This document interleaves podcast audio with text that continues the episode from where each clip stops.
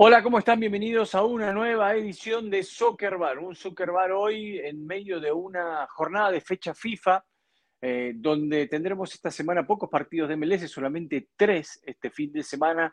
Estaremos hablando un poco de eso, vamos a hablar de la fecha FIFA, vamos a hablar de lo que se viene también, algunas cosas. Novedades, tengo algunas novedades, tengo algunas novedades. Yo sé que va a salir mi amigo y me va a decir, no, no, no, no, va a empezar así, mire, esto es lo que va a hacer.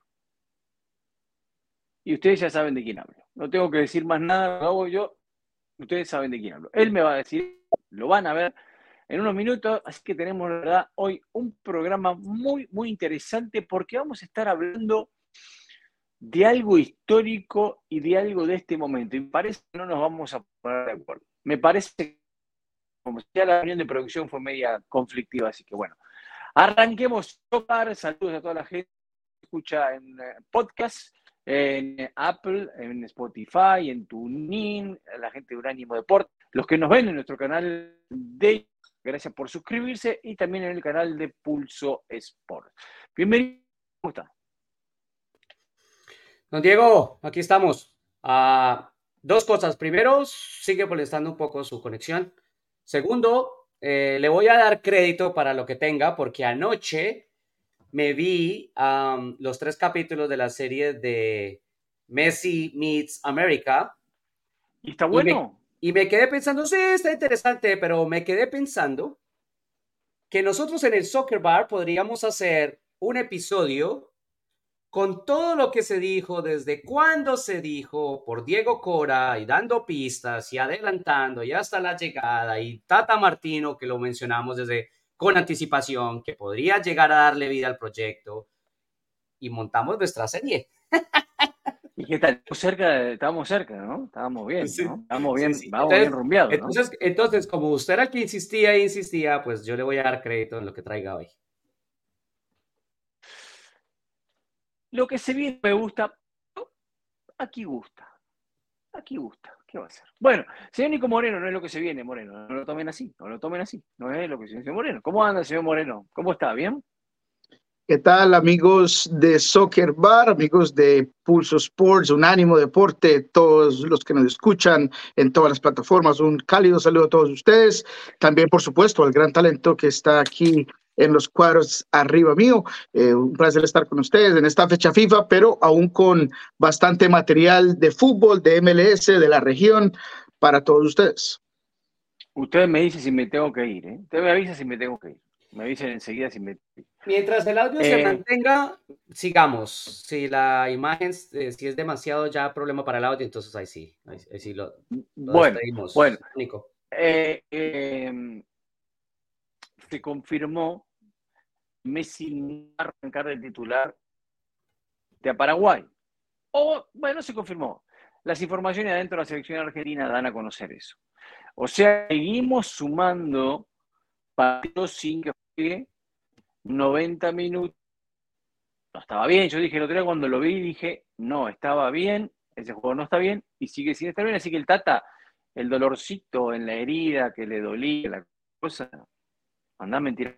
Bueno, listo. Solo quería decir eso. Eh, se viene una fecha interesante, 90 casi 90 jugadores aporta ese. Y en esto sí le voy a dar la razón al Tata Martín. Muchos partidos. Hay fecha FIFA si metes 90 jugadores. Lo hablamos mucho. Sí, voy a dejar de decir nunca porque es increíble. Sí, tiene una, tiene, tiene una complicación el tema de, de, los jugadores. Don Diego, le voy a pedir que intente resolver el tema. Y mientras tanto, nosotros mantenemos la situación aquí con, con Nico. pero tiene, tiene razón Diego en ese pedazo, Nico. Uh, sí afecta, obviamente. En este momento, digamos, no tanto estaba programado que en esta fecha FIFA no iban a haber tantos partidos, ¿verdad? De hecho, los que hay es más por una situación de tener que reprogramarlos y cosas por el estilo. pero en general, cuando la liga ya tiene esta cantidad de jugadores involucrados en competiciones internacionales o en llamados de selección, pues se hace mucho más difícil tener una competencia balanceada si hay que jugar sin esos hombres claves, ¿no?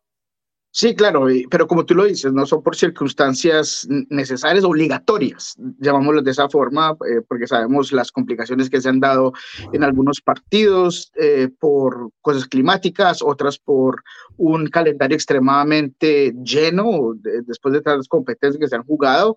Ah, pero sí estoy de acuerdo contigo, eh, lo hemos tocado aquí, el hecho de que la MLS tenga una cantidad tan increíble, tan grande, de, jugadores que salen a jugar a distintas eh, selecciones, eh, complica las cosas, eh, pero por lo menos son muchos partidos. Lo que sí es interesante para mí es, tenemos equipos en MLS que vienen con cierta inercia, que están en tan buen momento. ¿Qué, qué ocurrirá con este pare FIFA y cómo llegarán a esa última fecha clave, ¿no? Decision Day, el día de decisión, el día que vas a necesitar lo mejor tuyo. Equipos como San José se juegan la vida, equipos como Sporting Kansas City se juegan la vida, eh, como Minnesota se juegan la vida, que obviamente no tienen el futuro en sus propias manos, pero están esperando que si ganan su partido, eh, las cosas se den por la parte de, los números, de las situaciones y que entren a, a postemporada. Entonces quiero ver cómo se maneja ese, ese pare eh, de, sí, pero, Sí, pero a ver, uh el, el estarse jugando la vida, entre comillas, primero son tres equipos de, de 26 los que se juegan la vida realmente. Eh, eso es algo a lo que todavía le, en la programación, digamos, sobre todo la programación de mercadeo de la liga, le ha fallado. Porque hay mucho énfasis en Decision Day, en los partidos del último día, la última fecha, un montón de cobertura, un montón de trabajo, un montón de shows. Y la verdad es que lo que se va a decidir son dos cupos. Entonces, la gran mayoría de las cosas van a llegar decididas, porque incluso Dallas jugando primero encamina las cosas, para ellos o para los demás. Entonces, realmente el fin de semana se va a decidir poco en comparación a todo lo que habría que decidir, en llamarlo Decision Day, porque ya el resto está definido, el 99% de las cosas están definidas, y luego esos equipos que están en ese punto de definición tampoco tienen tantos jugadores afuera, ¿no? Quizá Minnesota es el que más tiene con cuatro, pero de resto pues, es uno por un lado, uno por el otro, y, eso cambia las cosas, hay que verlo diferente. Uno, un último detalle para mí de este tema de, las convocatorias y demás es que en este momento, en esta fecha FIFA, se involucra jugadores del sub-23 por la preparación para, para los Olímpicos, eh, porque también se vienen incluso eh, panamericanos, por ejemplo, y, eso hace que chicos jóvenes que son parte de los planteles de hoy estén en selecciones. Por eso, normalmente venían siendo 60 y pico, casi 70 jugadores que se iban de MLS a fecha FIFA, la gran mayoría selecciones absolutas, y ahora llegamos a 90, básicamente, sumando ese tipo de jugadores, ¿no? Sí, no, pero voy a diferir contigo respecto de Decision Day. Creo que todavía por el este hay cosas que se pueden dar, porque New York Red Bulls y Chicago también se juegan la vida. Eh, obviamente, eh, eh, Minnesota, por decir, son cuatro equipos que se juegan la vida, en realidad, porque todavía tienen vida esos cuatro equipos. entonces creo que va, a ser interesante, ¿no? De, de, de una u otra forma, digamos, ese Red Bulls Nashville imagínate, un, buen partido, eh, que Red Bulls viene con la...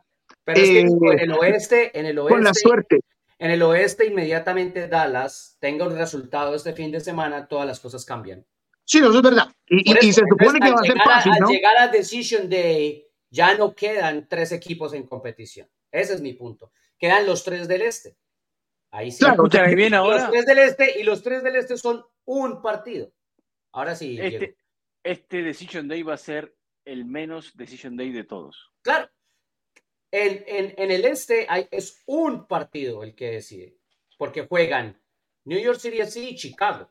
Correcto. Si Chicago gana, y estoy jugando con los dedos y casi hago ahí. Sí, casi, casi pilas. Si Chicago gana, si Chicago gana, se acabó. Si New York City gana, entonces hay más por decidir. Correcto. ¿Y Chicago cuántos jugadores pierde? Chicago cuántos jugadores pierde que, que volverán, obviamente. Ah, no, tres. No, para, para yo. no, no, pierden a nadie. no, no, que vuelven. No, no, yo digo que van y vuelven. Sí, sí. Pero Chicago debe estar, a ver, Gastón tres, Jiménez. Cuatro. Gastón Jiménez está con Paraguay. Correcto. Brian Gutiérrez está con el sub-23. Miguel Navarro está con Venezuela. Correcto. Shakiri está con, con Suiza. Suiza. Correcto. ¿Y quién más? Ah, bueno, hay un chico, Chris Brady, que es un arquero que está con el sub-23 de Estados Unidos. Perfecto. Pero, pero de, los, de los importantes, Jiménez y Shakiri. Navarro también es, digamos, pero recientemente Navarro no ha sido tan influyente como lo fue al principio de temporada.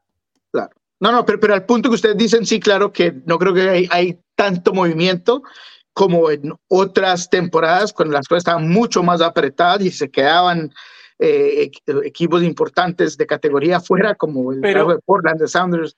Eh, entonces, sí, es, es verdad.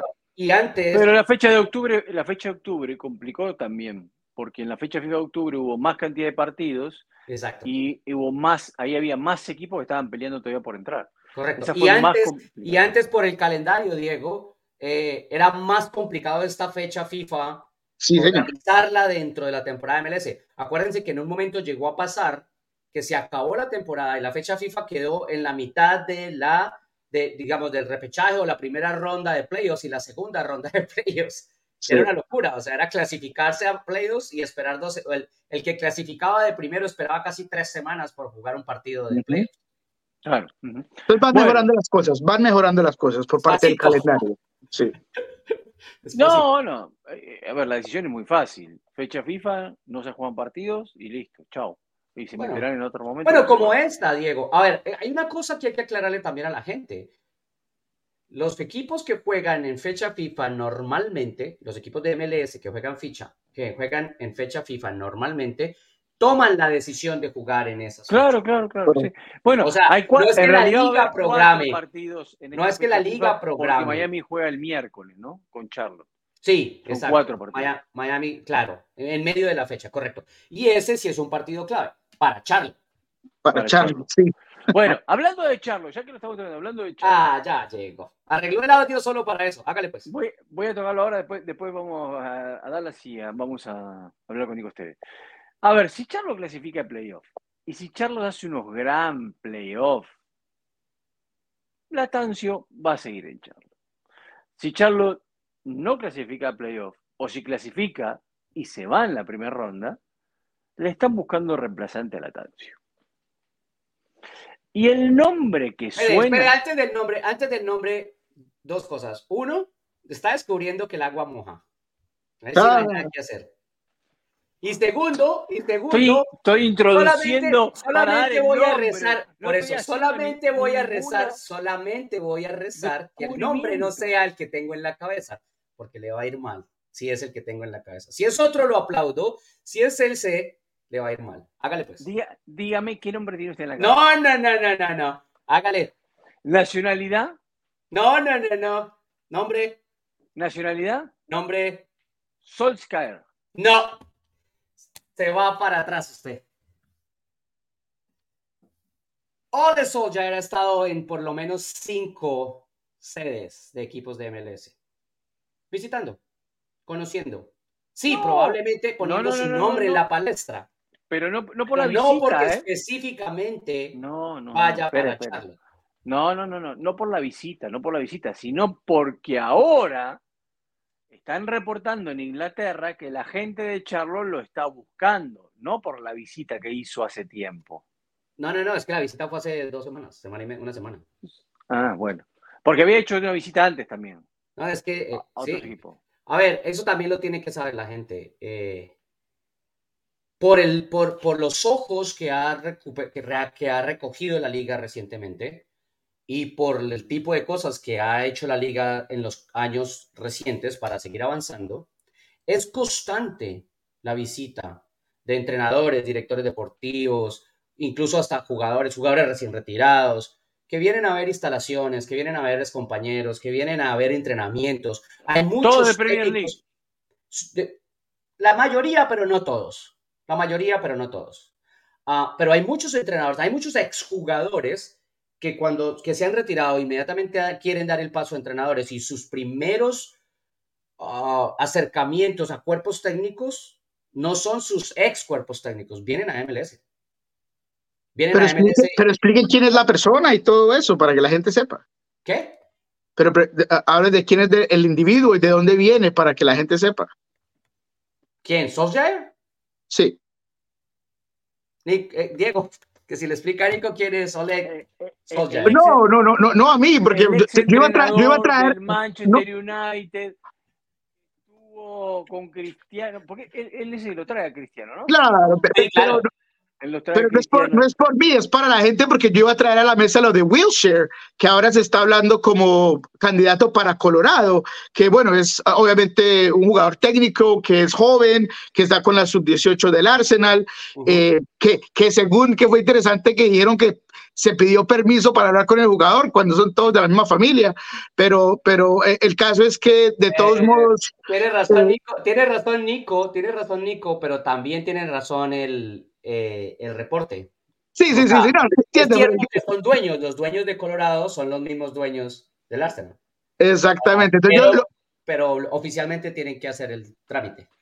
Claro, lo trae a la mesa por lo que venía, iba a decir Diego, ¿no? Que son de la Premier, son, e, e, esa es la MLC en la cual estamos hoy en día, que, que, que es tan trascendental globalmente que tú estás hablando de, de, tener un trampolín en América, imagínate las conexiones tan directas que tenemos en este momento a la Liga Premier, a otras ligas de, Europa. Entonces, pero siempre, siempre fuimos, aquí siempre miraron la Premier. Cualquier jugador que tenía dos partidos en la Premier venía a jugar aquí.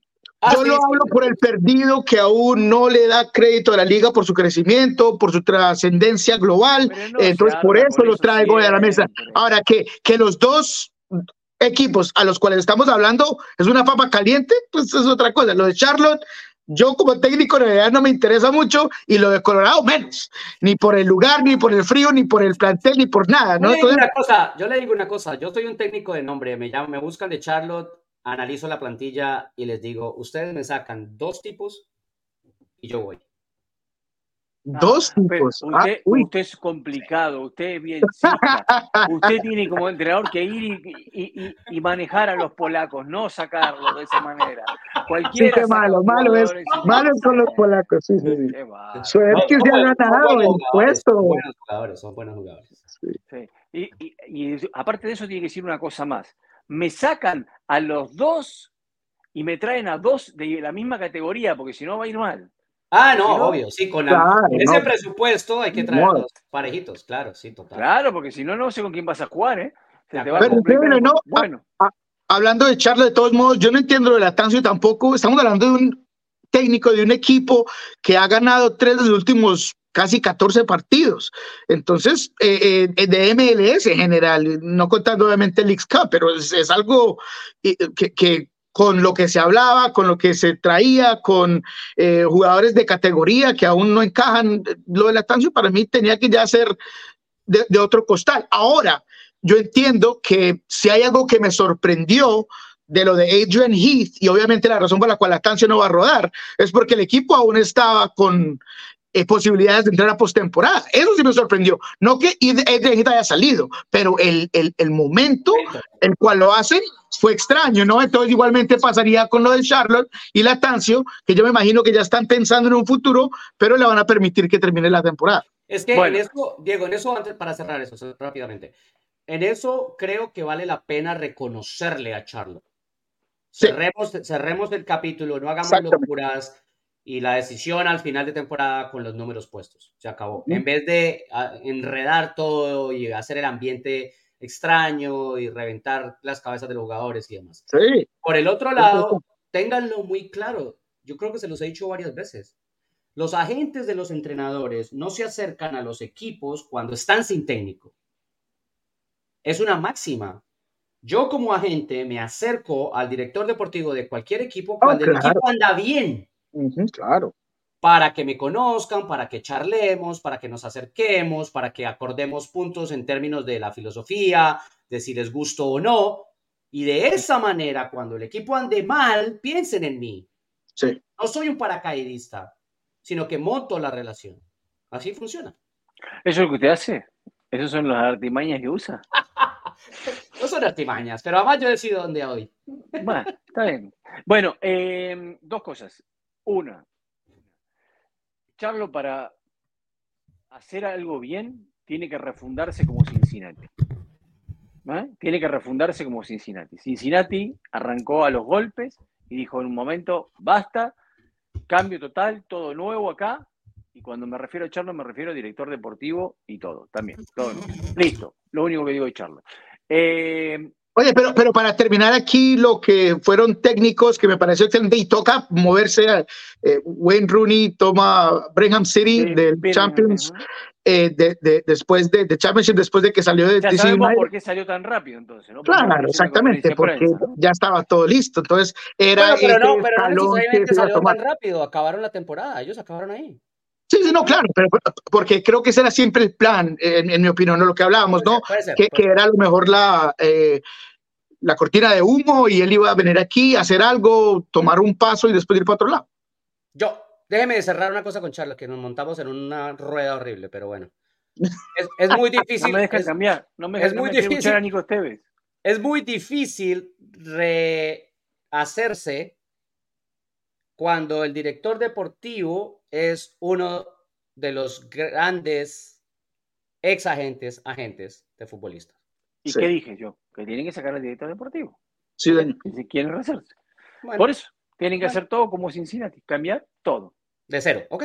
De cero. de acuerdo. De cero, Bueno, escuchemos a Nico Esteves en la previa de Dallas que juega este fin de semana con Colorado. Muy bien. Yo estar preocupado no depende de lo que los jugadores ofrecen. Si ofrecemos lo que vimos los primeros 10 minutos, entonces estaría preocupado. Pero si ofrecemos lo que vimos los 80 restantes, eh, estoy con confianza porque creo que es un grupo extraordinario de jugadores, eh, un grupo humano eh, buenísimo y, que, bueno, a veces salen las cosas así en, en, en, la temporada y, y, nosotros tenemos que seguir adelante, pero viendo cómo ha jugado el equipo esta segunda parte, con, con, gran confianza ¿no? de conseguir el objetivo. nosotros tenemos que centrarnos en nosotros, no, no podemos controlar lo que los rivales hacen. Entonces, si nosotros podemos controlar, en lugar de hacer 80 minutos, mm, hacer los 90, eh, creo que tendremos grandes opciones de ganar. Ver que has hecho más que el rival y que no consigues ganar es lo que un poco eh, eh, hace que... Pero ellos siguen creyendo y siguen respondiendo y siguen yendo. Entonces yo creo que hay que sentirse muy, muy orgulloso ¿no? de, de, estos jugadores y, y, al final yo creo que el fútbol es justo ¿no? y creo que nos va a poner en el sitio que, merecemos. ¿no? ¿Mm? ¿Mm? ¿Mm? Mm, el fútbol es justo. Bueno, a ver, jaló, mucha filosofía el hombre. pero dos cosas, Diego, porque es que realmente lo tienen en sus manos y por eso se tienen que preocupar solamente por sí mismos. O sea, juegan de primeros, con todo el mundo sentado. Y ellos juegan con Colorado. Y si ganan su partido, tranquilos.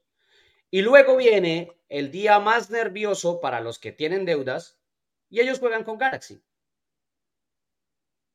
¿Qué quiere, qué quiere decir que usted dice ellos juegan con Galaxy, con Colorado, y lo acentúa? O sea, bueno, porque eso, quiere decir? Porque son dos equipos que tienen necesidades diferentes. Sí, uno podría decir, vienen, como no tienen problemas, como ya no clasificaron, vienen más frescos, vienen más tranquilos, vienen sin presiones, van a jugar más al fútbol, ¿verdad?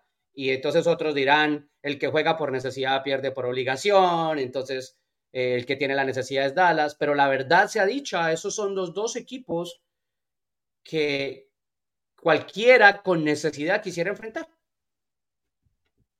Yo, yo me quiero enfocar en, en, Dallas y sí, tiene dos partidos accesibles, por decirlo de esa forma, respetuosamente, eh, pero llamar a Dallas un equipo irregular, intermitente, es un piropo. Este equipo ha sido una decepción para mí por el plantel, por lo que se esperaba, por las expectativas. Eh, eh, ha ganado dos últimos diez partidos, el resto son una cantidad de empates, juegan al otro equipo, al tempo del otro equipo, eh, juegan con posesión sin propósito la mayoría de veces contra San José. para mí San José fue más que, que, Dallas y Dallas fue el que manejó la posición del balón, fue el que tuvo todo el encaje de los 90 minutos, pero el que se vio a veces, o, la mayor parte como el que ponía más peligro era San José. Entonces, lo, lo, lo de Dallas, ahora lo, lo, lo de Jader Obrián, señor productor, señor Obrián, creo que es, el, es de, como se dice, como se dice correctamente. Eh, yo estoy, estoy, cuidando mucho la pronunciación. cuidando la protección para que no me golpee el señor Rojas, eh, eh, ha tenido una muy buena temporada, pero de ahí eh, ha sido muy regular el, equipo. Pues decir, sí, o sea, ha sido muy regular y por eso está donde está. Pero, yo creo que si no entra, no hay nada fijo tampoco, o sea, por, más de que sea un equipo más. Si no entra en la playoff, va a ser uno de los fracasos de la temporada también. Por lo, porque los refuerzos que tuvieron eran para que estuviese en playoff. Sí. No estoy hablando de título, estoy hablando de playoff como mínimo. Sí, Y además porque son Dallas y porque se supone que tienen cierta categoría, ¿me entiendes? Eh, y se suponía que eran el grande de, de, Texas, ¿no? Y, no, se ha dado porque Houston les pasó por encima y ha mostrado tener un equipo. Y cuando arrancamos la temporada, Nico, cuando arrancamos la temporada fue al revés. El que arrancó muy bien fue Dallas. Claro, no, pues por eso. Y Houston arrancó los golpes. Claro. Y terminó dando la curva de muy temprano. Rojas, la curva Rojas, muy temprano y claro, y Houston ahora es candidato, mire usted. Sí, pero creo que tiene que ver más con el plantel y cómo se estructuró, porque mucho más coherente lo, de Houston por un lado que lo de Dallas. No sé, yo eh, creo que los dos tienen buenos planteles, ¿eh? Yo creo que Dallas tiene buen plantel, ¿eh? Ojo, hay, hay una cosa ahí que, que realmente es lo que me preocupa de Dallas y por lo cual creo Diego tiene razón de que es un fracaso si no entran a playoffs. No, sí, lo es. Dallas ha sido siempre una de las grandes academias de MLS. Formador de jugadores. Formador de jugadores, grandes eh, contratos de chicos afuera, eh, eh, conexiones con Bayern Múnich, jugadores que van, que se quedan, jugadores que van y tratan y vuelven, etc. Y una de las cosas que siempre le costó, por ejemplo, a Oscar Pareja fue eso, tener tantos chicos que en los momentos decisivos flaqueaban por, su necesidad de desarrollo, por su mentalidad o por cualquier cosa. Y entonces no poder llegar a muchos lugares de definición, a pesar de que ganaron, por ejemplo, la US Open Cup. Lo que me preocupa hoy por hoy es que pareciera que con los refuerzos que trajeron se cambió la idea. Es decir, se pretendió, pasemos hoy, pasemos este año, pasemos ahora, de formar constantemente, de darle todos esos minutos a los chicos a ganar algo. Y no lo van a ganar. Y no les funcionó, ¿no? O bueno, lo podrían ganar, o sea, una vez metido. Pero han vendido bien. Pero han vendido bien. No, no, no, total, total. Pero mi punto es, se descomprime, se desacelera el desarrollo de otros no, yo no para creo poder que conseguir. Eso. Yo, no creo que se descomprime, yo creo que no se apura el desarrollo de otros, que es ah, distinto.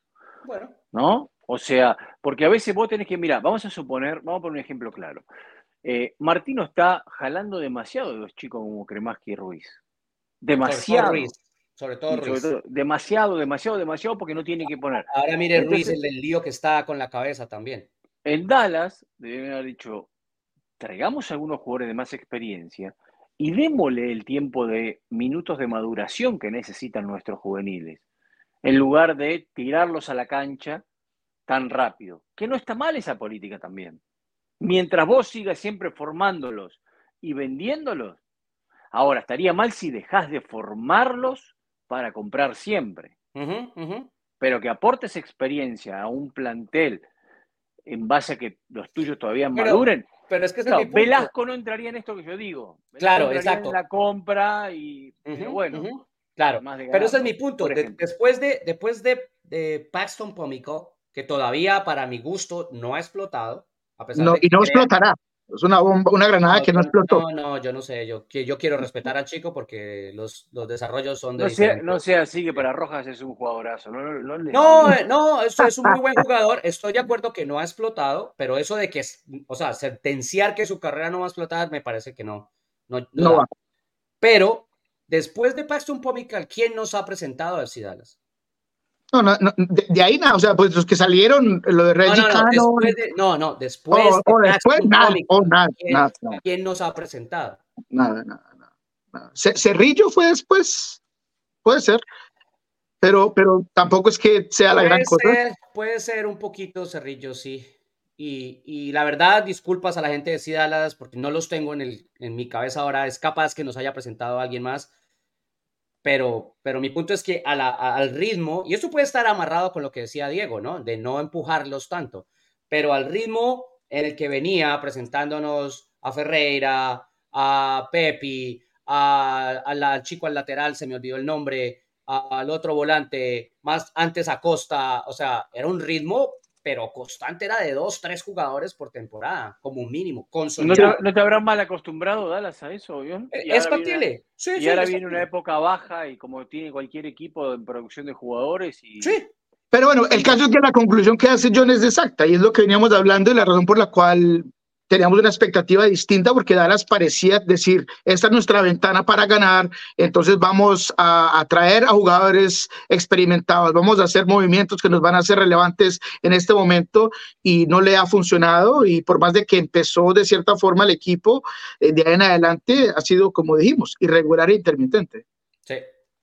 Bueno, eh, cambiemos, eh, bueno, este, Galaxy Real Salt Lake, otro partido eh, Real Soleil tiene algo que jugarse, quedar mejor posicionado y Galaxy eh, nada, ¿no? Ya se va, se está despidiendo la gente y se va a despedir con una, con una, quiere despedirse con victoria. Para Real Soleil este es el mejor escenario, porque es un partido en medio de la fecha FIFA, sin tensiones, sin presiones, es básicamente trabajar, es un, un entrenamiento de alta intensidad de cara a lo que se viene.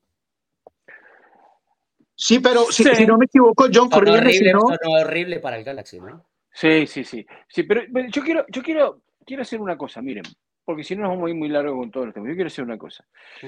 El señor Roja preparó algo para hoy, me dijo. ¿No? El señor Roja preparó algo. Y, y esto, esto va a tener una relación con lo que recién estábamos hablando. Preparó algo para hoy. Eh, ¿Cómo es? ¿Este es el mes de qué, señor Rojas? Explíquele a la gente lo que preparó, así la gente. Ah, bueno. Muy bien. Ah, esto todo tiene que ver porque la fecha FIFA nos permite ese tipo de cosas, ¿no? Y entonces, ah, en octubre se conmemora eh, el comienzo de la construcción o lo que se llama la creación del el monte Rushmore, que es el monte donde están las cabezas o las efigies de, cuatro presidentes de, de los Estados Unidos para que la gente que no tiene tanto diccionario como Rojas, eh, son las esculturas que están arriba de la montaña con las caras de ellos. Con las caras de los presidentes. Exacto. Son las caras de los presidentes en, una montaña que se llama el Monte Rushmore eh, y que queda en Dakota del Sur y donde están cuatro presidentes, eh, George Washington, Thomas Jefferson, Roosevelt y Lincoln. Y entonces, nada, discutiendo, se nos ocurrió, bueno, ¿cuál es el Mount Rushmore? ¿Cuáles son los cuatro de MLS. Y ustedes dos, porque como esto es una democracia, yo después me descargo, pero como esto es una democracia, ustedes dos fueron exactamente a lo mismo. Exactamente. Y aquí están los cuatro. David Beckham. No significa que sea el orden, ¿no? Porque sería el orden. No, no, son cuatro. No, son cuatro. Del otro lado. Entonces, sí, el Diablo Echeverry, Landon Donovan, ¿no? A Bruce Arena, y uh, David Beckham, o como los quieran, lo que decíamos. Puede ser de un lado ¿Y para... ¿Y usted quién pondría históricamente que está en desacuerdo con nosotros? No, lo que pasa es que, claro, este es mi punto. El Mount Rushmore seleccionó a estos cuatro presidentes porque es el legado que ellos dejaron, el impacto que ellos tuvieron en el país. No porque ganaron más o no. Entonces, si lo trasladamos al deporte, por ejemplo, Mm, me gustaría pensar en gente que ha dejado más legado. De, el de eh, para mí, y se los dije antes, David Beckham es absolutamente innegable. O sea, hizo legado como futbolista y ahora lo hizo como, como dueño trayendo a Messi. Puede vender el equipo mañana y ya lo cambió. Cambió la liga dos veces. O sea, simple. Correcto. Eh, Bruce Arena ganó un montón. ¿Pero qué dejó? Más allá de, ganar. Dejó, una cadena de técnicos alrededor de la liga que ayudaron el progreso de, MLS. Y por eso es que yo lo puse ahí. Una estructura, una estructura de un entrenador sin ser entrenador, de una escuela. No, no, no, él era entrenador. Que no fuera entrenador de fútbol es otra cosa. Bueno, no era entrenador de fútbol. Eh, yo creo que hay que ponerlo todo en contexto del tiempo, John. No, no, de acuerdo. ¿No? En contexto del tiempo. En ese momento, en ese momento, en ese contexto de tiempo, no había entrenadores de Estados Unidos preparados. No, y de él, acuerdo. sin, sin ser un entrenador de fútbol, se preparó y logró cosas importantes. Hasta, yo creo que no solamente los títulos de MLS, sino hasta lo que hizo en selección. en De acuerdo. punto. De acuerdo. ¿Me entiendes? Listo, ya, se los compré. Sí, listo. Por, sí, por- sí, por sí. cuestión histórica de tiempo. Ya, pero sí, es. pero, pe- pero pasamos. Escúcheme, porque ahora resulta que, mire, ¿dónde está Don Garber? Y, lue- y- y luego, y luego Danilo dice, Vela, Zlatan, Beckham y Donovan. Donovan O'Brien. No, no, no. no. Yo- no le, no le Yo compro a con, lo de, yo, lo- yo con lo de con lo de Lobo Satori de Don Garber estoy absolutamente seguro que el tipo, eh, su legado es impresionante, pero creo que nos habíamos enfocado un poco más en el terreno de juego, ¿no? Jugador, Correcto. Pero lo de, lo de Garber es indudable, Sí, señor. indudable. Ahora, con lo de Danilo, de, de Vela, Zlatan, Beckham y Donovan, lo siento. Vela es una caricatura en, en la historia de MLS. Zlatan mucho más. Es un gran jugador, fantástico. eh, eh, fue un privilegio verlo trabajar todos los días, pero, pero no puede estar en ese monte. Sí, Beckham indudable y Donovan está ahí, o sea, los dos están ahí. correcto. Con el mismo concepto que yo venía discutiendo de, de su legado, el Diablo Echeverry, ¿qué? Más allá de ganar, más allá de ganar aquella interamericana con, ¿qué? ¿Flamengo fue? Sí, pero también lo hace, ah, gana la primera Copa de Campeones con CACAF, con DC ¿Sabe cuál es? ¿Sabe cuál Entonces, es pa- para mí, co- como yo fui el primero que puse el, el, el mensaje, yo estaba tratando de pensar, como tú lo dices, John, ese legado, eh, y yo vea, me, me fijé en Nico Moreno y en lo que fue el primer jugador importante sudamericano que Ujú. me hizo ver a MLS antes del mismo pibe. Eh, entonces, e- e- ese legado como que incrustó a Latinoamérica con MLS, eh, eh, por eso lo pongo ahí, no más allá por los retos, solamente lo que ganó y todo eso, Vamos a ser pero por ser ese vamos a primer, ser sinceros, Nico. ¿Cuánto arrastra hoy o incluso en esa época un boliviano? nada, él era el único, sí, Bueno, eso- está bien, está bien, pero, pero, pero espere, pero en esa época, en esa época era él, No, él era un Jaime. fantástico. Sí, no, era, mundo. era, era Jaime Moreno, Moreno. Que también está, era Sí, sí, sí, pero ya estamos. Cien estamos Fuegos. y estamos, sí, yo sé, obvio, y el pescadito, y estamos hilando delgado para montar un no, nombre. O sea, y eso, pero a ver, si te vas al legado, puede ser que el diablo no haya dejado un legado. Ahora, yo voy a decir algo como lo que decía Nico recién. Eh, en aquel momento, cuando eran las eliminatorias, que las jugaba el Diablo Echeverry con Bolivia, y era un jugadorazo, todo el mundo se preguntaba dónde jugaba el Diablo Echeverry. Pues sí, con los jugadores que era, jugaba en Europa. Entonces, yo creo que ese era el legado de él. Sí. Hacer conocer A la liga en este momento. a la liga en ese momento. En Vale. ese momento. Yo, ¿no? sin En embargo, se los voy a tumbar. ¿A quién va a poner? Vamos. Dele, rápido. Yo sé dónde va a saltar Diego Cora. Y yo sé qué va a ¿A usar. quién va a poner? ¿A quién va a poner? Bueno, yo voy a hablar de eso, del legado. ¿Sí? Dos US Open Cups con dos diferentes equipos. Un equipo que, que no estaba, un equipo que no estaba acostumbrado a participar en nada, a llegar a nada y volverse peleador, luchador, entrar a playoffs constantemente, histórico en puntos. Construir el programa de una academia que recientemente dijimos se convirtió en la más vendedora de MLS, la más generadora, Ah, con, ya sé con quién es. su desarrollo, con su idea, con su creación. Se lo compro. Empujar otros técnicos que también vinieron con él y que siguieron entrenando y, y ganando. Jugar en la liga, a pesar de no haber ganado tanto en la liga. Para mí el legado de Oscar Pareja en la liga es mucho más grande que el de muchos latinos con muchos nombres. Se lo compro. Mm, está bien. Es legado. No, di- no digo Sí. que no. No digo que no. Sí, eh, eh, él y ah, Clavijo, Fernando Clavijo, lo que hicieron con Dallas Clavijo, Fly- Sí, pero juntos. claro, pero Fernando, pero Fernando no era tan global como era Oscar. No, no, no, no, no, no. Por, por eso toda la razón. Pero, Creo pero que Fernando Oscar- fue directivo, jugador. No, fantástico. todo. Y hay muchas cosas. O sea, si nos vamos a, a seguir hilando nombres, Lamar Hunt tiene que estar, Lamar Hunt, Fernando. Clavijo. Es más, ah, eh, Reina, el papá de Gio, se me olvida, Claudio, Claudio. porque- porque Claudio deja Europa para venirse a MLS en esa carrera de primeros jugadores, de darle nombre a la liga, ¿no? Sí. Sí, en Dempsey también, mucha gente lo pone ahí. Yo, yo no lo pondría, Eh. pero sí.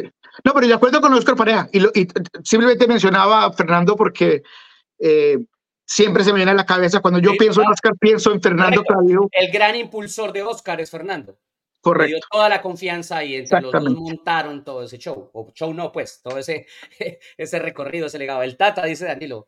Es muy, es muy joven, Danilo, muy joven. A Muy ver, joven. Vamos, vamos Pero, a algo pero más moderno. Messi va a sacar a alguien ahí de todos modos, ¿no? Me imagino que en el futuro Messi va a sacar a alguien. todos, a todos. Va- vamos, vamos, Un, un solo vamos, a, Messi. vamos a, a la modernidad. A ver, vamos a la modernidad. Dejemos la parte histórica.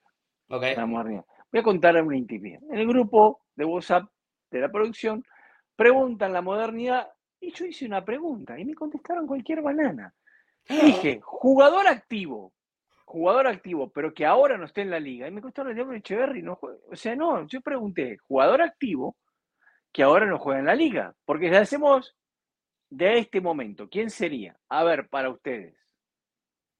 A ver, Nico. A mí ya se me olvidó lo que puse, pero que creo uno No, era uno era uno era fijo, uno era importante porque has- ha, ha llevado a- al equipo más exitoso de la última década a, a donde está, porque lo rescató, porque Usted- es quinto. Usted dijo, usted dijo Messi, Lodeiro, Joseph y Diego Chará.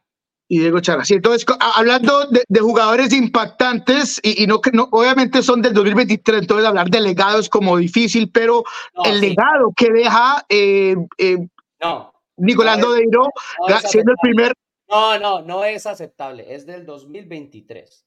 Es del Oh, 2023 nada entonces más. entendí mal, entendí yo mal la, 2023. la entendí mal, entonces, la entendí mal. Yo estaba hablando, Tran- tran- Tranquilo que yo lo supe desde un principio. claro, bien, entonces, eh, o sea, yo simplemente 2023. me enfoqué en, en jugadores que siguen No, activos yo hoy en día. poner a- que han dejado un buen legado. La, la hormiga atómica, que hizo un montón en la liga, pero ahora no está en la liga, pero está activo. No, no está. No, no. No, Pero por, eso yo decía que, que yo pensé que era de jugadores activos 2023 que han dejado un legado. Entonces, por eso me fui con Bueno, Chará, que ver, podría ser, ser el mejor jugador de su posición en la historia de la liga. Nicolás Lodeiro, todo lo que hizo. José Martínez también récord. eh, y por supuesto, lo de, lo de Messi, que hoy en día es todo MLS. Pero creo que no entendí la 2023 para pregunta. Entonces, que, que, que 2023 ustedes pongan los jugadores de este año. ah, ok. 2023 para mí. Messi, indudablemente. Y va a pasar al monte histórico y chau. O sea, no, no va a quedar otra porque si hablas de legado. No, una vez, una vez te gane una, se acabó.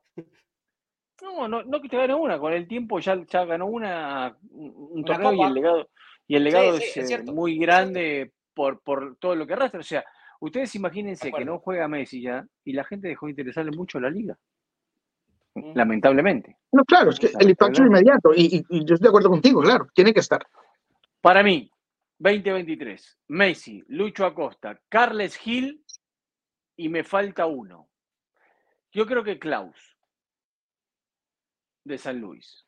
Pero, pero ¿cuál es el parámetro de esto? O sea, Toma- el mejor se jugador toma- del se toma una 2023, cerveza don Santiago Beltrán a nombre de Diego Cora. Es que no hay, es que no hay, 2023, no hay los mejores jugadores. Tenés que buscar gente de que haya sido los mejores jugadores que hayan hecho algo importante. No hay legado. A ver, se la, póngase la más simple a Nico para que la entienda. No, si usted hace eso, hágalo usted si quiere, yo no. Sus, no, cuatro, di- di- sus cuatro, sus, sus cuatro a MVP. Perfecto. 2023.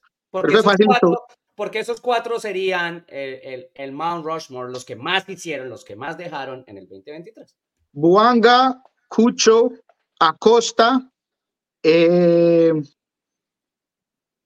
y Mukhtar. ¿Está bien? ¿Ok? ¿Ok?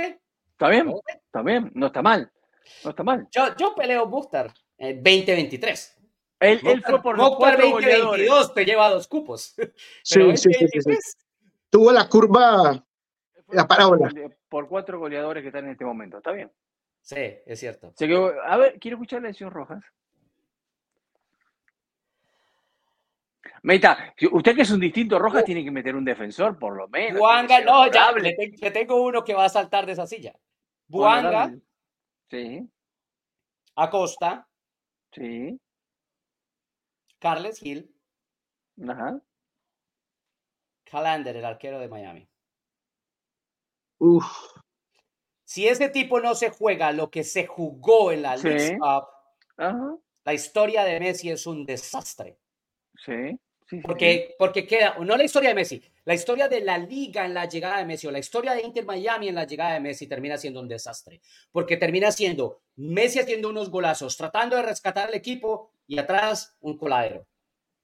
Sí, eh, puede ser, es buena, no digo que no, no digo que no. de nada. Está bien, no, yo, yo, yo, porque para eso ponemos a Messi, entonces Calendar no debería estar ahí, tiene que estar Messi si, vamos a, tomar el parámetro del Leagues Cup, entonces saquemos a Calendar y pongamos a Messi. No, no entra Calendar. Es que, a ver, a ver, de nuevo, de nuevo. Es que Messi, Messi se quedaría fuera de un montón de situaciones por lo poco que jugó MLS. Extremadamente deportivo se quedaría fuera. MVP, digamos, ¿no? Sí, también podríamos decir lo mismo que sin Messi no hay Calendar.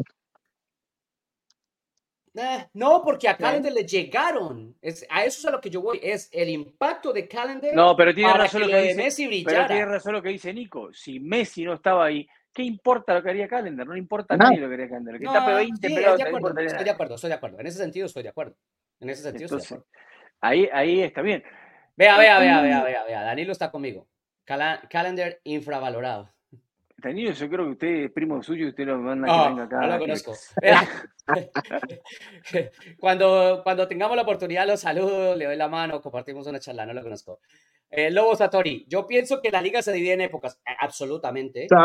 Ustedes que la siguen por décadas tienen a esa gente. Los que llegamos con Atlanta ni nos importan, y los que vinieron con Messi este año menos. Le doy la razón pero como aficionados de la liga los motivo y casi que les digo, tienen la obligación de ir a esa historia, de recuperar esos nombres, de mantener eso. ¿Por qué? Porque, porque sin ellos no viene Atlanta. No, pero... ¿Ustedes, creen, que al señor de Atlanta le hubiera importado meter dinero si no hubieran hecho el trabajo los anteriores? El, eh, para Lobo es el Tata Martino, Joseph Martínez, eh, ¿quién más? Almirón. Almirón. Eh, Almirón y Gressel jugaba bien cuando estaba ¿Qué más?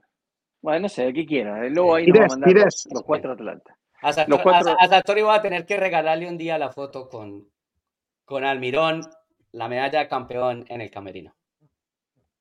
Sí, porque Roja va a tomar champán en los camerinos. no es que va a hacer nada, él va a tomar champán con los jugadores, que es una cosa distinta si no pregunte la Raúl, si no pregunte la Raúl, con la botella que sale el champán, Rojo está así. Ah, ah, ahí se saca la máscara y, toma champán, con los jugadores. Pues siempre, siempre está con todo, no sé, con lo del Seattle el otro día lo mismo también. y después se alquila, y después para que la gente no sepa, se alquila un monopatín para irse, porque se tomó dos botellas de champán, se va en monopatín en esos electrónicos desde, el estadio, una cosa de loco. Hace unas cosas. Yo no lo dije, pero he estado en más cosas de Seattle que Nico. No, mentira, mentira, mentira, mentira. ¿Ah, no? ¿Ah, no? ¿Ah, no? ¿Quiere hacer la cuenta? ¿Quiere hacer bueno, la cuenta? Espere, espere, de, una, de una. Que, que, me tocó estar al, al, otro lado, en el otro vestidor, por obligación es otra cosa, pero que estaba ahí, estaba ahí. Una, una, una. Dos, tres. Yo estaba en tres. Siete Sonder, caso Lodeiro. Caso Lodeiro. Señor Moreno. Señor. Hablemos del caso Lodeiro. Cuénteme de todo lo que pasa. A ver. ¿Es esto, Nico, es esto una despedida? Ah. esta imagen que estamos viendo, que fue el, el fin de semana. Se sintió como una despedida. aún no se han tomado todas las decisiones al respecto de Nicolás Lodeiro. Claro que lo mencionó Brian Smester después de el partido. El futuro es incierto. Él sangra su pasión por el fútbol y él es alguien que juega y se comporta con sus sentimientos en la manga, que es un término en inglés que simplemente dice que ah, es la forma en la que es. Caminó con Lele, su hijo, eh, llorando, saludó a la gente después del partido, hizo, firmó toda clase de camisas, después en redes sociales subió todo lo que la gente estaba hablando de él. Entonces, todo indica de que así son las cosas. Eh, cuando se dio el nuevo escudo, también hablamos con él eh, en la celebración, la ceremonia de esa noche, y también habló de que su legado, de eh, lo bien que lo trató la gente, de lo que significará para él dejar el club, pero obviamente él lo hace como alguien que habla de su momento, de sus sentimientos. Para mí las cosas no se han manejado de la mejor forma eh, porque cuando estamos hablando de un club que va a cumplir 50 años en el 2024, creo que tener a un pilar de el éxito de este equipo es importante. Yo entiendo que el fútbol es un negocio, pero estamos hablando de un jugador de, 34 años que no es como cualquiera, que no es eh, alguien que está jugando menos minutos, porque es quinto en minutos hoy en día, porque es el máximo asistidor del equipo con 10, eh, porque sí, no ha tenido goles uno solamente este año eh, en MLS, pero también tiene que ver por el elenco coestelar que tiene hoy en día, que ha sido distinto al de otras temporadas, por lesiones, por problemas, por lo que sea, no ha tenido un grupo. Entonces la gente, en mi opinión, ha tomado esta misconcepción de que Nicolás Doiro ha perdido dos, tres, cuatro pasos cuando no es real. No es el mismo de 2016, eso es obvio, pero sigue siendo un jugador que con un sistema puede ser importantísimo para el equipo. Pero en conclusión, sí, parece que está la despedida, no se han tomado decisiones, pero podría ser que muy pronto se haga esa decisión por parte del mejor jugador de los Seattle Sounders de toda la historia, sin duda alguna. Nico, Nico, sí, pero pregunte, John, pregunte. No, no, dale, dale. No, estaba buscando acá la lista Gente Libre 2024. Es muy grande, realmente. Los que van a ser agente libre aquí es enorme la lista, es una cosa increíble. Sí, porque, y por la modificación en la norma. Porque, la, porque, porque a partir de la temporada pasada, los agentes libres incluyen jugadores que tengan más de 24 años de edad y que hayan jugado por lo menos cuatro años en la liga. Entonces eso abrió un, un campo para una cantidad de jugadores. Y eso es bueno. Sí, Nico, eh, esto no es una situación nueva, esta es una situación que se sabía hace tiempo ya, que Seattle y Nico Lodeiro la tienen bajo la alfombra del estadio para no afectar al equipo o no afectar al, a los fans, no sé, eh, pero sabemos que, no, que esto no lo tenía ni cómodo a Nico Lodeiro ¿eh? y entiendo el punto de que muchas veces estos jugadores quisieran retirarse aquí, quisieran hacerlo.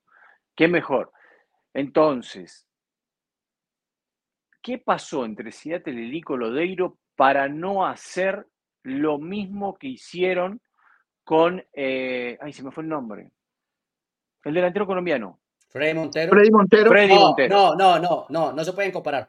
Porque Freddy salió y volvió. Porque Freddy, no, porque además, porque Freddy se les regaló, literalmente. También. O sea, Freddy Montero se jugó el 2022 por 70 mil dólares. El mínimo de la liga. 80 mil. Está bien. 80 mil. Está bien. y, si no me equivoco, y si no me equivoco, este año está ganando exactamente lo mismo, 80 mil dólares. Pero ¿qué pasó? ¿Qué pasó en la relación Lodeiro y Seattle de para no llegar a un acuerdo de, aunque sea decirle, mira, a la edad que tenés no te podemos pagar lo que estás cobrando, no puede ser esto, te podemos dar esto si quieres vivir en la ciudad, si quieres seguir en Estados Unidos. O sea, ¿qué pasó, Nico? Son muchas cosas, eh, es una excelente pregunta. Empezaría por decir que hubo un cambio en la gerencia. Gar Largo era alguien que hacía decisiones, no le temblaba la mano para cortar a jugadores como Ozzy, como Roma Torres, eh, como eh, sino necesariamente porque tenía problemas de salud, pero igualmente nunca le tembló la mano, pero siempre tenía la forma adecuada, el tacto, eh, la labia para hacer las cosas de la mejor forma y, de, una u otra manera eh, encontrar un, reemplazo o una clase de decisión junta para que no hubiese ese, e, esa fricción negativa. De hecho, el mismo Gonzalo Pina tuvo problemas con Gard en algún momento y volvió como técnico porque ese era Gard. Entonces creo que eso es número uno. Número dos, las derrotas siempre traen problemas y ponen a la luz cosas que a lo mejor estaban ahí y eh, nadie veía, ¿no? Eh, dice la gente, me acuerdo que Totono Grisales decía algo más o menos de, que en un vestidor las pérdidas... ¿Quién? ¿Quién? ¿Quién? ¿Quién? Totono Grisales. Sí, es que eh, quiero que lo diga despacito, porque eso es un jugador de nicho, así chiquito. Sí, no yo era muy pequeño, pero... No lo conocen sino el 5%. Claro, seguramente, seguramente voy a estar de acuerdo con lo que usted diga, pero no quería que lo dijeras súper rápido. Sí, no, yo, yo personalmente porque de Nacional, ¿no? Y, y él hacía discursos a veces eh, donde yo jugaba fútbol, pero cada que él decía... Freddy, que, Freddy Totono Grisales. Él decía que las derrotas crean temblores y cuando un vestidor con una mala fundación tiene grietas, esas derrotas abren esas grietas y dejan que se rompa el fundamento de, ese vestidor. Entonces, para mí eso ha ocurrido un poco. Brian Smesser cuando entró a este equipo era alguien que le entregó las llaves por completo a los, jugadores. Les dijo, ustedes son los que manejan el carro, yo ayudo eh, en la parte estructural, yo ayudo con lo táctico, pero él siempre fue lo que en inglés se le llamaba un player's coach, un, un técnico de jugadores. Hoy en día él ha cambiado un poco o mucho su forma de manejar el vestidor y eso creo que ha sido por, por la derrotas, por los problemas, y eso ha creado, en mi opinión, eh, un problema también en la relación Nico-organización. O sea, eh, o sea, o sea, Nico, para traducirlo, Smetzer pasó de manejar el equipo, de proteger al grupo para proteger su trabajo. Podría ser, sí. Es una buena forma de ponerlo, correcto. Exactamente. Entonces creo que todo eso ha tenido problemas, pero Nicolás Lodiro, siendo el individuo que es, siendo el competidor que es, él continúa dejándolo todo en la cancha. Este año se han dado ajustes tácticos que a lo mejor no sacan lo mejor de Nico también cuando eh, juegan con un 3-5-2. En muchas ocasiones, cuando estaba Albert Rusnak, el que ponían en el bolsillo derecho de esos dos creativos era Lodeiro y a Lodeiro eh, le gusta jugar más a la izquierda y eso a él le ha proporcionado problemas también. Creo que él y Rusnak ocupan áreas muy similares y a veces se agrupan demasiado. Entonces, hay muchas cosas que creo que se han dado para que Nicolás Lodeiro se sienta que lo están sacando porque ponen a Rusta constantemente como que él es el nuevo 10, como que él es el nuevo chico. Y, y, por más de que uno piense, no, pero es que es del fútbol y lo que sea, él sigue siendo un humano, una persona que lo ha dejado todo, que ha sangrado por este equipo y a veces duele que se le trate de esa forma. Pero lo que más, lo que más duele, con, con eso seguramente voy a cerrar el tema porque nos estamos alargando. Eh, sí, lo que más duele y lo que más, lo que más le duele al jugador y, a un tipo como Nico es que, que no sean claros, que no lo busquen, que no lo busquen en enero, en febrero, en marzo y le digan, mira, las empresas nunca van a junio. claras. No, pero hay muchos clubes que hacen eso, hay muchos clubes que son que respetan de esa manera, dicen, mira, este es nuestro plan, esta es la idea, vamos a analizar estos números, vamos conversando, pero que haya silencio, que no te digan nada, es, es casi un irrespeto cuando vas a entregar volvería, a una organización. ¿Volvería a Uruguay? No, eh, no, no, tan seguro. Antes de la respuesta, exacto, antes de, la, de esa pregunta, ¿estaría Nico dispuesto ya hoy, ya con el daño hecho, o sea, porque al final del día ya todo lo que se ha pensado y las noches que ha pasado incómodo no se las quita nadie, ¿estaría dispuesto a que el club fuera sincero, fuera claro hoy y le dijera, mira Nico, Queremos que estés en el año de nuestro aniversario. Es importante que estés. Este es nuestro rol para ti. Queremos que ocupes este rol. Va a ser diferente al que has tenido toda la vida aquí, pero va a ser un rol. ¿Estaría dispuesto a esa conversación? Esa es la gran pregunta para mí. Creo que tomaría mucho. Creo que si se hubiese hecho esa conversación más temprano. en marzo, en abril, era más fácil. Pero ya con toda la forma que se han dado las cosas, tú me dices, ah, si yo tengo que apostar a qué ocurre, yo diría que él no toma eh, lo, que le proponga el equipo de Seattle Sounders. Se despidió Lodeiro de Seattle. Listo. Claro, eso es lo que está diciendo Nico, básicamente. o, Seattle, le da a Nico todo lo que Nico quiere o Nico se va. Exactamente, exactamente. Y, por eso creo que. o sea, Nico se fue. Claro, y por eso creo que él, cuando es sus declaraciones, cuando él diga exactamente lo que ocurrió, no creo que se va a guardar absolutamente nada. Entonces vamos a estar muy pendientes de eso. Pero para concluir, simplemente es lo siguiente: no va a ser el único, no va a ser el único jugador que, que podría salir. Este equipo podría verse completamente distinto el próximo año. Estefan Frey podría salir, Raúl Ruidías, que tiene un año más de contrato, podría salir, Javier Arreaga tiene una opción, podría salir. O sea, este equipo podría verse completamente distinto. Limpieza. Bueno, no tenemos que ir muy tarde. Escuchemos a Diego Chará, de Porla, que está recuperado. Sí, regresó después de su operación de la apendicitis. Una cosa tan rara que le da apendicitis a un hombre tan mayor, no, pero adulto. Pero bueno, pasa, pasa, pasa. Pasa. Volver. ¿Cómo se siente? Eh, no de la manera que quería, pero bastante bien, la verdad. Eh, pude jugarle los minutos que jugué eh, sin ninguna molestia. Bueno, ahorita pensando en, lo que va a venir. Fue extraño, ¿no? Esas cosas aparentemente no pasan mucho en gente adulta y creo que es como más de un momento para otro que da el dolor y ya está, ¿no? Totalmente, totalmente inesperado. Eh, pasó, pero gracias a Dios me recuperé bien. La verdad me siento eh, bastante tranquilo. Fue un momento difícil, eh, ese momento que se vivió, pero bueno, ya listo y, contento de estar de, vuelta con el equipo.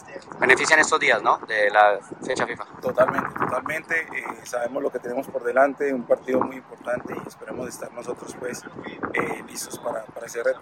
En un partido como el, como el pasado, ¿se voltea, se mira, se revisa o mejor borrarlo rápido y enfocarse en lo que viene? Totalmente, corregir en los errores que cometimos. yo creo que eh, veníamos jugando bien, en este partido de pronto los errores y las opciones que tuvimos adelante no las pudimos eh, concretar. Yo creo que esa fue la parte pues, fundamental de este partido. ¿Se hacen números? ¿Dallas, por ejemplo, juega antes o simplemente ganar de nosotros y que pase lo que tenga que pasar? Totalmente. Yo creo que lo primero es ganar el partido y luego de, si Dios mediante se dan los resultados sería bueno, pero lo primordial es ganar el partido.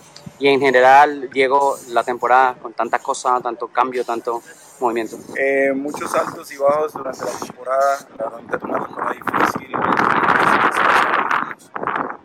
ahorita llegamos al último partido, tenemos la posibilidad de estar en playoff, esperamos de que con ayuda lo podamos lograr. Diego, gracias. Ahí estaba, la palabra de Diego Charay, un poquito de viento que había. Un, un poquito. bueno, pasa, a veces, a veces pasa. Eh, uno de los jugadores que decía Nico, ¿no? De, de históricos de la liga. Sí, claro, llegado de Chará sí. impresionante. Sí, y, o sea, en la posición siempre la discusión en algún momento, eh, para mí, Osvaldo y, y Chará, Osvaldo, Osvaldo Alonso, pero por la longitud y constancia de Chará. ¿Qué, la, qué? La, longitud, ¿esa es la palabra correcta? La, la, lo largo. ¿Qué quiere decir? Eh, ¿Qué, tanto se ha mantenido en su mejor momento? En su, no en su apogeo, pero eh, su carrera ha sido tan larga. Longevidad Exactamente, de, su carrera, mucho más que la de Osvaldo que... ¿Cómo? Sí, porque él es chiquito. chiquito. Oh, claro, claro. de, de, de, grupo, claro, exactamente. No, pero de, lo largo de su carrera ha sido mucho más exitoso por más tiempo. Desafortunadamente para Osvaldo, las rodillas no, no le dejaron ir mucho más después de lo que ocurrió aquí en Seattle. Cuando fue a Minnesota tuvo momentos, cuando fue a Atlanta ya estaba todo aún peor. Entonces creo que por eso yo diría que Chara es el mejor de todos los tiempos en esa posición. Sí, de acuerdo.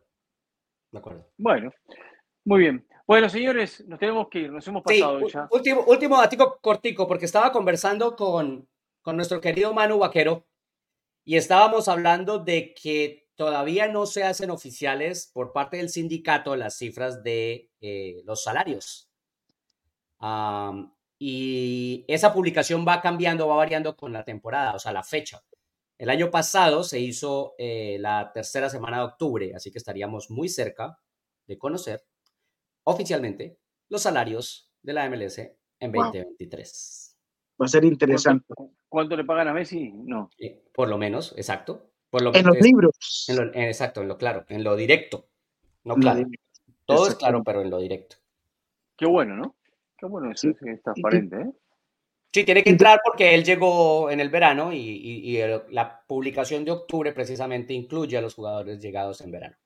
Bueno, para el próximo programa vamos a hablar un poco de. Se está rumoreando por ahí, rumoreando por ahí, de ampliaciones de cupos de IP para la próxima temporada. ¿Beneficia o no beneficia? ¿Qué es lo que da? Lo discutimos en otro programa porque es para largo también. Es para largo porque ahí se podrían hacer jugar con varias opciones, quizás sin tener que dar más cupos, pero sí incrementando el presupuesto. Pero a mí me dice que no es para ahorita, o sea, es para más allá del 2024. No, a mí me dice que, que, eso no, no, es para el 24, que es para después del 24. Según. Ah, mire. No sé. Bueno. No sé. La reunión de dueños siempre es ah, alrededor de la final de la liga. y ahí obviamente se, se determinarán. No, se toman las decisiones, por eso podría ser 2024. Bueno, nos vamos. Una cosa más, los dejo, algo que observar y que, se nos pasó fue la, la, la, lesión de Chicho Arango, que hablamos de RSL, no hablamos de Chicho, sale en el minuto 25 y escuché en redes sociales, por Twitter, gente que estaba en el partido, que lo vieron llorando. Entonces, oh. ojalá no sea nada grave, ojalá se recupere, pero algo que observar para el partido del Galaxy. No, tiene Chicho Arango que descanse las dos semanas enteras. No hay problema. Bueno, pero hay que ver si no es una lesión más grave que lesión mucho tiempo. Tiene razón. no, pero no hubo ninguna publicación de eso. No, no, no. No, oficialmente no. No, no. Hay que estar viendo. Saludos. Nos vamos. Chau. Gracias por todo. Chau.